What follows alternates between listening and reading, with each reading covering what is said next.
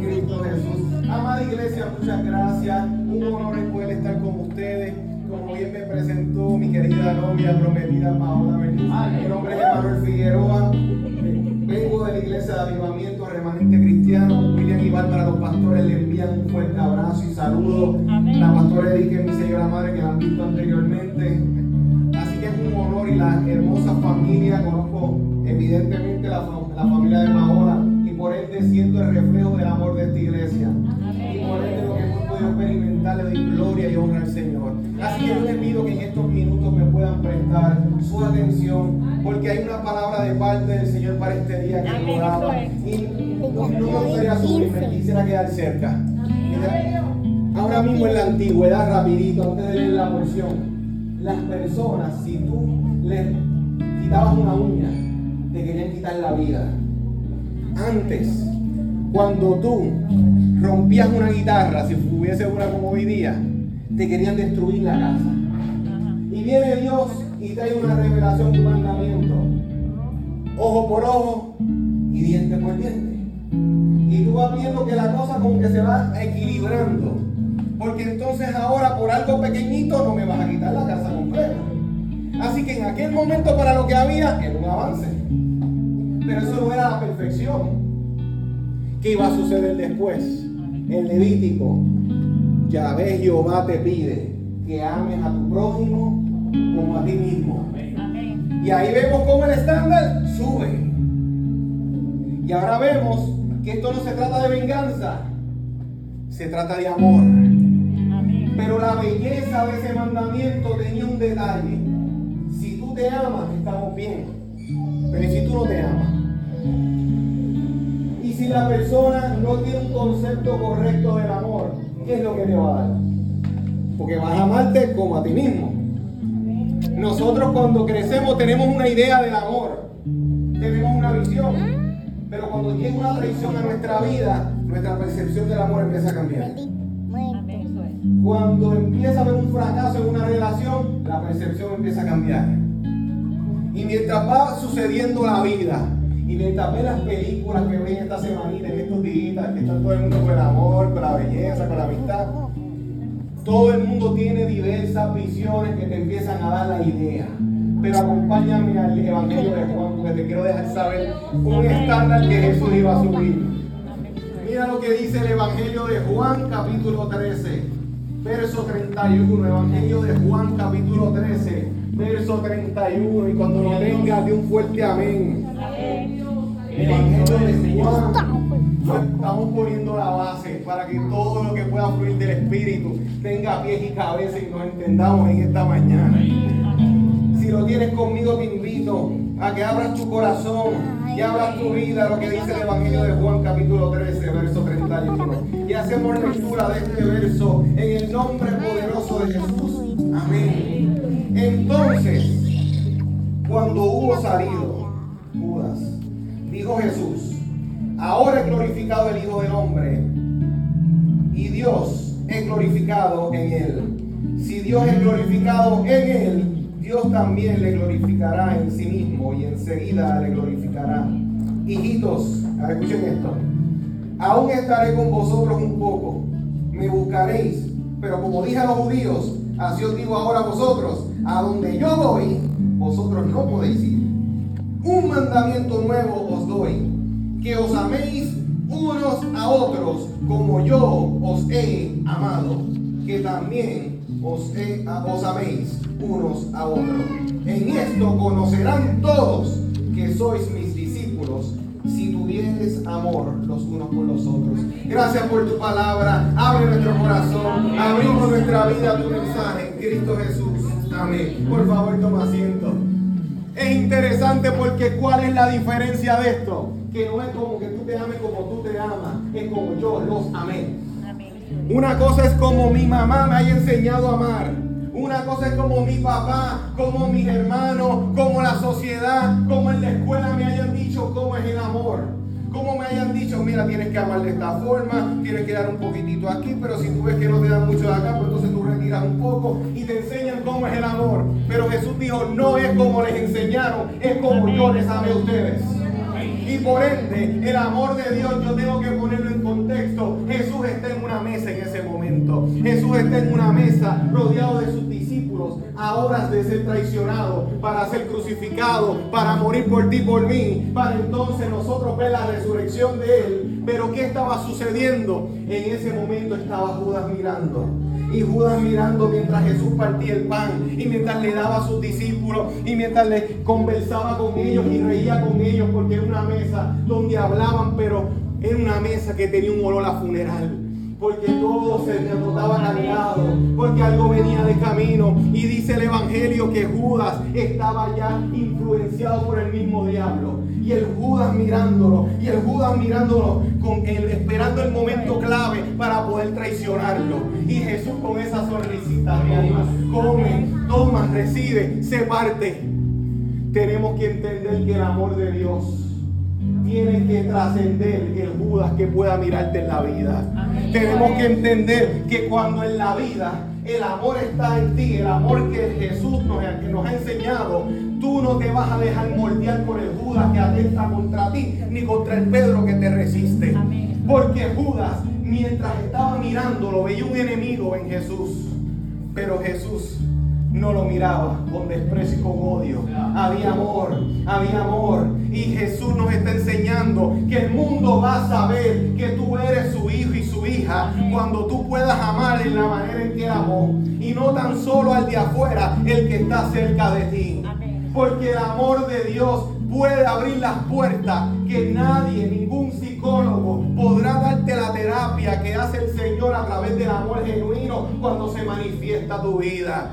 Cuando el amor de Dios se manifiesta en tu vida, eso no es algo que una persona puede tratar de imitarlo, pero cuando está dentro de ti, es algo que no se puede ocultar por mucho tiempo, sino es verdadero. Porque cuando hay amor, tú lo sabes. Cuando hay amor en un lugar, tú lo sientes. Cuando hay amor de Dios, ay, tú lo experimentas.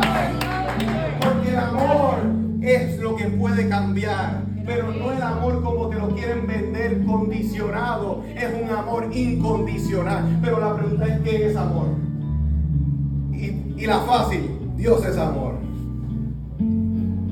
Pero Jesús cuando está diciendo, amén, amén, amor, es morir para que otro viva. Es ceder para que otro pase. Es bajar para que otro suba eso no parece a lo que nos enseñan. Eso no parece a lo que te van a decir en, tu equipo de baloncesto y de pelota entre tus amistades. a decir, no, no, no, la luz de adelante es la calumbra. El que tienes que picar adelante. No puedes bajar la guardia. No, no te duermas. Gloria a Dios. Muerte para que haya vida. Amén. Judas mirando y Jesús dándole de comer. En el momento en que el Judas cambia tu comportamiento, tú no estás operando en el espíritu de Jesús, estás operando en el espíritu del diablo que estaba en Judas. No puedes dejar que el espíritu que opera en Judas te cambie a ti. No puedes dejar que el espíritu de coraje, de maltrato, de fracaso opere en ti. Jesús que hacía, vamos a vencer el mal con bien. Vamos a mostrar a un Judas que lo que tiene en la mente es guerra, como Celote al fin buscando pelear y buscar estrategias para tumbar y hacer cambios políticos, porque quería que Jesús operara de una forma y eso tú no entendiste, Judas. Ven, come, tranquilízate y el diablo ahí revolcándose por dentro. Pero esos son los Judas. El Judas que no va a aguantar y se va a ir de tu vida por un tiempo. Pero tenemos los Pedros. Jesús va a servir comida. Pero después de servir comida, Él le va a decir, venga, venga, le voy a lavar los pies. Lógicamente, si tú estás comiendo, tú vas a hacer que una persona se levante, que suelte el pan que al momento ya lo está masticando, para que entonces tú empieces a lavarle los pies. ¿No sería mejor que en la entrada, cuando todo el mundo llegó, le hubiese lavado los pies a todo el mundo, todo el mundo con los pies limpios y entonces nos sentamos a comer? Claro. Pero es que Jesús cambió el orden agrede. Amén. Porque la cultura se supone que por deferencia tú recibías a la gente y lo recibías y le lavabas los pies. Y en aquel tiempo no eran las tenis o las sandalias o las chancletitas bien bonitas que ustedes tienen. Amén. Esos pies cogían polvo por todo el camino. Las calles no tenían la brea que te y yo vemos por ahí Ellos no llegaban, el que tenía un burro, un caballo, eso eran lujos. La gente de aquel momento y los discípulos iban a pie.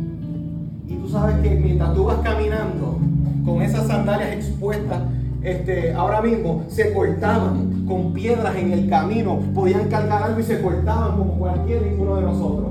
Y cuando tú le lavabas los pies a las personas, no era solamente para quitarle la suciedad, también si se habían cortado se le echaba aceite. El lavar los pies no era para quitar sucio solamente, era para sanar. Y cuando Pedro está ahí, viendo que Jesús está acomodando a todo el mundo ahí para empezar a lavarle los pies, que Pedro le dice, ah, ah, a mí no, a mí no. ¿Cómo vas a lavar los pies? Ustedes se saben esa historia si no se las estoy contando. No, a mí no, porque él sabía que si el maestro lo hace, el discípulo lo tiene que hacer. Amén, eso es. Si el maestro lo hace, el discípulo que se convirtió en una réplica del maestro tenía que hacerlo también. Por eso Pedro dice, si yo lo dejo que él lo haga, yo lo voy a tener que hacer con otro. Y hubo resistencia. Y en la iglesia el Señor te enseña que van a ver los Pedros que con buenas intenciones o con intenciones egoístas te van a resistir. Y Pedro, ¿qué le dijo el Señor? ¿Qué le dijo Jesús a Pedro? Lárgate. Si tú no tomas parte en este proceso, si tú no tomas parte, no vas a poder ser parte de la gloria que viene detrás de esto. Y el Pedro, ¿qué hizo? Pues entonces, completo, váyame, váyame completo, tírame la agua completa. Dios. Hay Pedros en medio de nosotros, hay medios en, Pedros en nuestra vida. Hay momentos en que como iglesia vamos a tener choque. Los matrimonios van a tener choque. Los ministerios pueden tener esta diferencia. Pero entonces no es que el Pedro se vaya, es que el Pedro podamos abrazarlo, que podamos estar en el amor del Señor. Que venga Pedro, entiende, que hay en cuenta que esto es por lo que Dios nos quiere llevar. Vente, Pedro, vente, que yo sé que tú eres explosivo, pero ven, vamos a ser parte de lo que Dios quiere hacer y vamos por ahí. Pero el amor no puede menguar, porque es fácil amar al que piensa igual que nosotros. Porque es fácil amar al que valida lo que nosotros queremos validar. Pero cuando el Señor nos pone en una posición donde hay otro, otra que no piensa igual y hay un tranque, ¿vas a operar desde el amor o desde el coraje? ¿Cómo conocerá el mundo que somos sus discípulos? Sencillo, porque la iglesia es la antesala del cielo nuevo y la tierra nueva. Si tú te preguntas qué yo hago aquí esta mañana, tú vienes a ser parte de cómo Dios está manifestando el amor que viene en la era que está por venir, en su regreso y en su manifestación plena, porque nosotros somos la antesala de cómo se va a ver el mundo después. Cuando hay un mundo que se desprecia, que se traiciona, que se ataca, que se destruye, la iglesia se supone que es la antítesis, lo opuesto, lo contrario a todo eso. Por eso es que el Satanás que estaba en Judas tuvo que salir en un momento dado. Porque lo que no es del Señor, cuando hay amor pleno, no resiste. Sabe que podemos reprender mil demonios. No hay problema. Podemos entrar en guerra espiritual. No hay problema. Pero la mayor guerra espiritual es cuando se manifiesta el amor pleno de Dios. Porque cuando hay amor pleno de Dios, no es solamente que hable en lengua o que dance en el espíritu, es que también me va a llevar a decir, aguanta el tema porque estamos aquí en la casa del Señor y nosotros nos unimos, somos un cuerpo, vamos a ver cómo lo trabajamos con aquel amor. ¿Viste cómo Satanás, pum, no avanza? Pedro oraba, Judas oraba. Judas oraba, Pedro oraba, ¿Sí? Pero ¿qué sucedió? Jesús no tan solo nos enseñó ese modelo, sino que ¿qué va a hacer Jesús? Permítame pararme por aquí. Empezar a alabar. Y empezar a alabar. Jesús es el más grande de todos nosotros. Se bajó por debajo de todos ellos. Yo tengo que entender que para que la iglesia florezca, tengo que tumbarle el protagonismo. Porque el único protagonista se llama Jesucristo. Jesucristo, aquel que bajó el nivel de nosotros y más abajo. Literal. Literal. Y empieza, yo me imagino a Pedro revolcándose por dentro, pero no se supone que tú vas a ser rey. Se supone que el que se baje sea yo para que tú me pongas el pie como si fuera un cojín o algo. Se baja. Porque te enseña que si en el reino de los cielos tú quieres subir en cualquier aspecto que tú llames subir, tú tienes que bajar. Y tienes que entender que aquí no se sube por cuánto mérito, cuánta información, cuánto conocimiento tengamos. Esto no se trata solamente que yo sé que primero es Génesis, después va Éxodo, Levítico, Número, Deuteronomio, José, Jueces, Ruth, primero dice y por ahí empiezas hasta Apocalipsis. Eso es información. Eso es información. La información no cambia, la manifestación de esa información es lo que cambia. Por eso es que el evangelista Juan arranca que en el principio el verbo, la palabra se hizo carne. Olvídate todo lo que tú sabes, si no se vuelve carne, si no se vuelve manifestación, si las manos no se mueven en dirección a esa información, de nada vale. Por eso es que nosotros sabemos y somos juzgados por la vida de Jesús. Cuando yo miro a Jesús, yo vengo y me miro en ese espejo. En la vida de iglesia es fácil que nos comparemos con el de al lado, porque el de al lado o la de al lado puede que tenga unos defectos mayores que los míos y eso calma mi conciencia. Pero cuando yo me paro al lado de Jesús, cuando yo me pongo en el espejo de Jesús, ahí sí que me hallo mil fallas. Es como cuando tú ves un, objeto desde lejos, pero cuando te acercas, ves los guayazos. Es que espérate, desde lejos se veía brilloso, bien bonito, pero cuando te acercas ves los defectos, que si se machucó en esa esquina, e, ese objeto, ese aparato, ahí tú vas viendo. Cuando tú ves una persona desde lejos a través de una cámara, ay mira, no se ve ninguna imperfección, pero cuando la tienes de cerca, adiós, esa línea yo no la vi. Cuando tú te acercas a Cristo, es que podemos entonces entender que si Él se bajó, yo me tengo que bajar doble. Yo tengo que entender que mi hermano y mi hermana tienen una gloria y la imagen de Dios en él y en ella. No siempre estaré de acuerdo con él y con ella, pero tiene la imagen de Dios. Tengo que tratarlo con ese amor.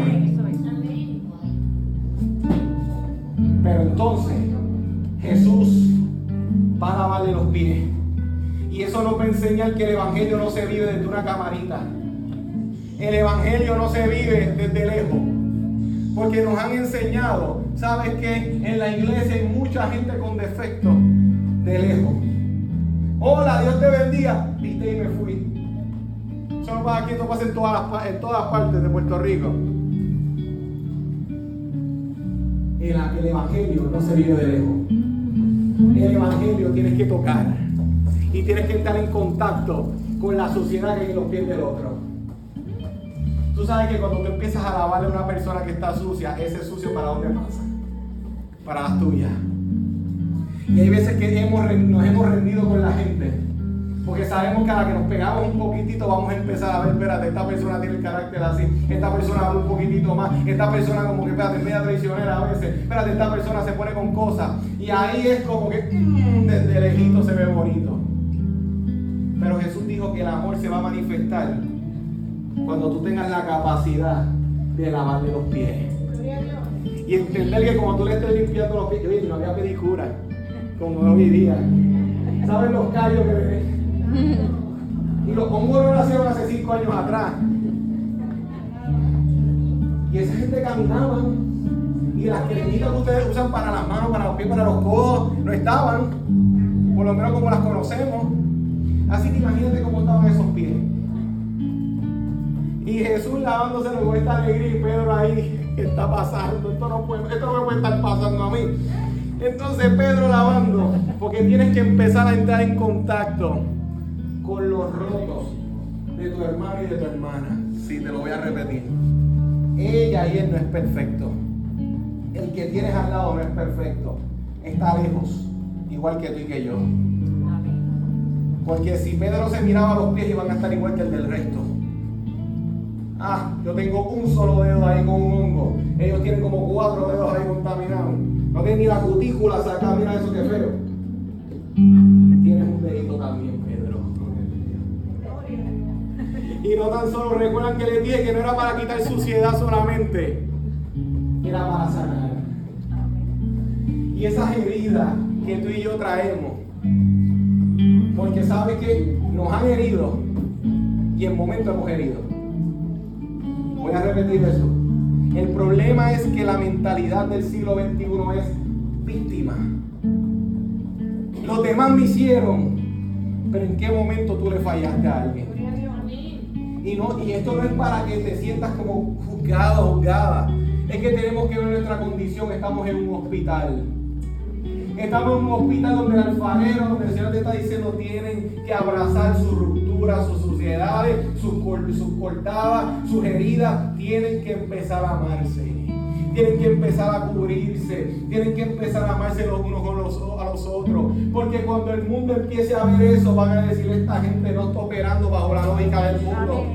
El mundo le pone valor a tu vida según tu grado, según tu experiencia, según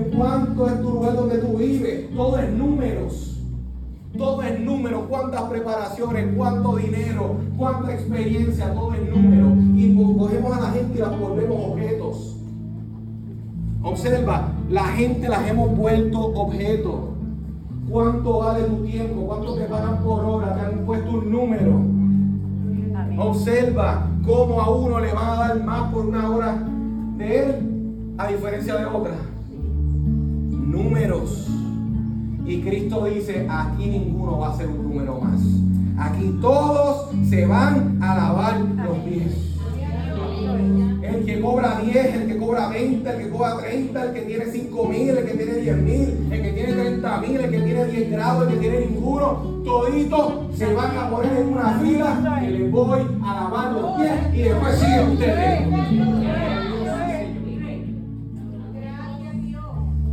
Esto es bello, espectacular. Pero el amor es más que sentimientos y colores rojos. Es una decisión. Tú decides amar. Pero para amar, una parte de ti tiene que ceder. Y Cristo te está diciendo, iglesia, tienes que amar, pero ahora a mi nivel. Tienen que llegar hasta las últimas consecuencias. Y Judas cuando salió de allí no iba a su casa a dormir, fue a reportar a Jesús. Si Jesús hubiese operado en nuestro espíritu muchas veces, ¿qué hubiese hecho? Eh, Pedro, Santiago, Corillo, ese que está ahí me va a traicionar, caigan encima.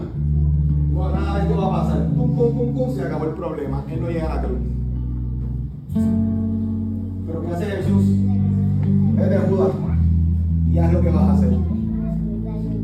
Tú sabes que es lo más doloroso que una persona te ataque y tú puedas mirar a los ojos de esa persona y a pesar de que está endemoniado, porque literalmente está endemoniado, o sea, no te estoy diciendo por palabra, está endemoniado, que la compasión no se le fue de los ojos a Jesús. Que él lo miró Judas tres años.